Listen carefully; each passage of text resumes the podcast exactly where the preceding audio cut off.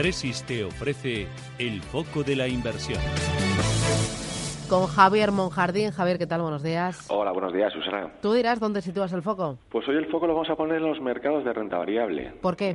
Eh, pues un poco por si la volatilidad que hemos tenido esta semana, bueno, o volatilidad que llevamos teniendo ya en los últimos meses, y esa vuelta de la volatilidad motivado principalmente eh, pues la, por la famosa guerra comercial, por ese tira y afloja entre Estados Unidos, China y la parte europea también está entrando en juego. Pero dicen que la volatilidad es bueno para gestor, ¿no? Exactamente, ese es nuestro punto de vista. Esta volatilidad, estas correcciones que hemos tenido, pues para nosotros, si analizamos lo que realmente eh, deberían ser los drivers, los catalizadores del mercado, que son los fundamentales, ahí no hemos tenido cambio. Tenemos unos fundamentales eh, desde nuestro punto de vista bastante positivos, sobre todo en Estados Unidos, en Europa también. Desde un punto de vista macroeconómico, eh, las noticias norteamericanas no pueden ser mejores, siguen mostrando una salud envidiable.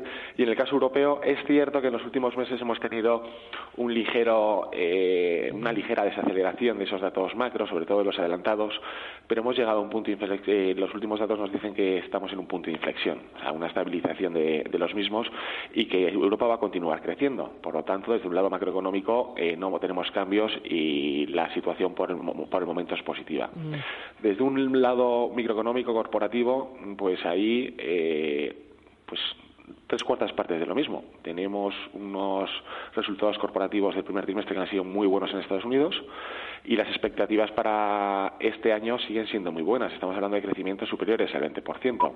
En Europa no son tan buenos los resultados como al otro lado del charco, pero siguen siendo datos buenos. Estamos hablando de crecimientos prácticamente de doble dígito. Si tenemos en cuenta esos dos factores, pues eh, desde nuestro punto de vista sigue habiendo valor en, en la renta variable en ambos mercados, tanto en Europa como en Estados Unidos y estas volatilidades o estas correcciones, pues como decías al principio, eh, lo que generan son oportunidades para los gestores. Estamos hablando que las valoraciones que están en que, de tantos hablaban que si estaban ajustadas o no eh, el año pasado, pues están más atractivas aún si caben.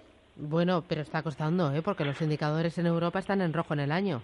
Eh, los indicadores en Europa están en rojo en el año, sí. Es, es un poco lo. También en Europa tenemos la casuística, o hemos tenido la casuística del tema político. El tema político italiano eh, ha generado mucho ruido. También esa revalorización del euro eh, a, los a los índices europeos pues les ha, les ha pesado. Al final estamos hablando de que es una economía más exportadora que la norteamericana, pero también es cierto que eh, hay mucha compañía doméstica, eh, hay grandes corporaciones que, que también eh, han hecho o exportan o venden mucho en el extranjero y con una cartera muy diversificada a nivel regional y luego otro factor eh, ha sido esta, la, la, guerra comercial. Estos tiras y afloja. Esta semana lo hemos visto con el tema de los autos. Mm, las posibles tarifas del 20%, que sí, que si no, es un sector que, ha sido penalizado, pero al final eso generará, está generando oportunidades de, compra. Mm, ¿Tú crees que el segundo semestre del año será mejor que el primero?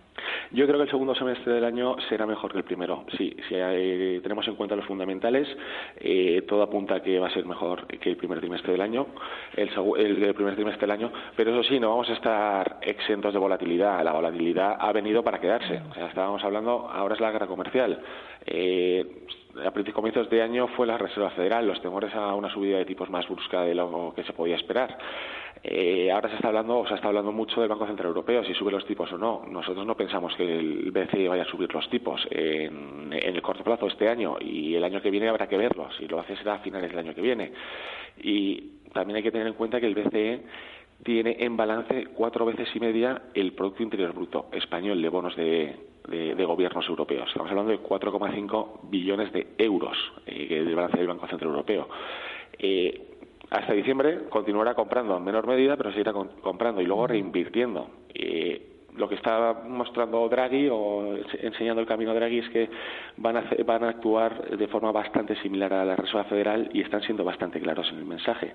Por lo tanto, podrá generar ruido, eh, rumores con respecto al Banco Central Europeo, pero no pensamos que va a haber cambios en esa materia. Eh, oye, y si sois más positivos de cara a la recta final de este año? ¿Sois más positivos en determinados sectores, en determinados eh, valores por tamaño, ahí donde, donde lanzar la caña de pescar? Pues en cuanto a sectores, si nos vamos al lado norteamericano, eh, continuamos siendo positivos en el sector tecnológico. También vemos valor en la banca comercial norteamericana, una banca comercial que, bueno, ayer mismo ya conocíamos los test de estrés eh, que, realizaban a la banca norteamericana. Los 35 eh, grandes bancos que representan un 80% de los activos, pues de esos 35, 34 aprobaban. teníamos una nota negativa y la verdad es que tampoco ha sido una sorpresa. Estamos hablando de, de Bank, que ya se lleva hablando tiempo de ellos, pero son datos, es eh, una noticia positiva para la banca norteamericana, que además en, un entorno económico como el actual eh, está incrementando su actividad, su propia actividad crediticia, y en un entorno de subida de tipos, pues es beneficioso para ellos y eh, ya que incrementan los márgenes.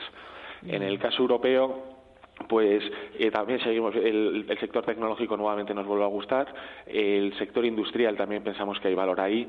Al final eh, tenemos un pequeño sesgo en nuestras carteras lo que tenemos es un pequeño eh, sesgo hacia, el ciclo económico pero no nos podemos olvidar de los sectores más defensivos tipo consumo básico por, tipo consumo básico para compensar un poco sectorialmente la cartera. Lo que no podemos tener es una cartera descompensada sectorialmente hacia el ciclo económico económico eh, hacia el ciclo económico, es que tendríamos que compensar a nivel sector esa cartera. Muy bien, pues eh, Javier Monjardín eh, de Tresis, gracias por este balance y veremos cómo se da la segunda parte del año. Muchas gracias. Gracias a ti. Chao, chao.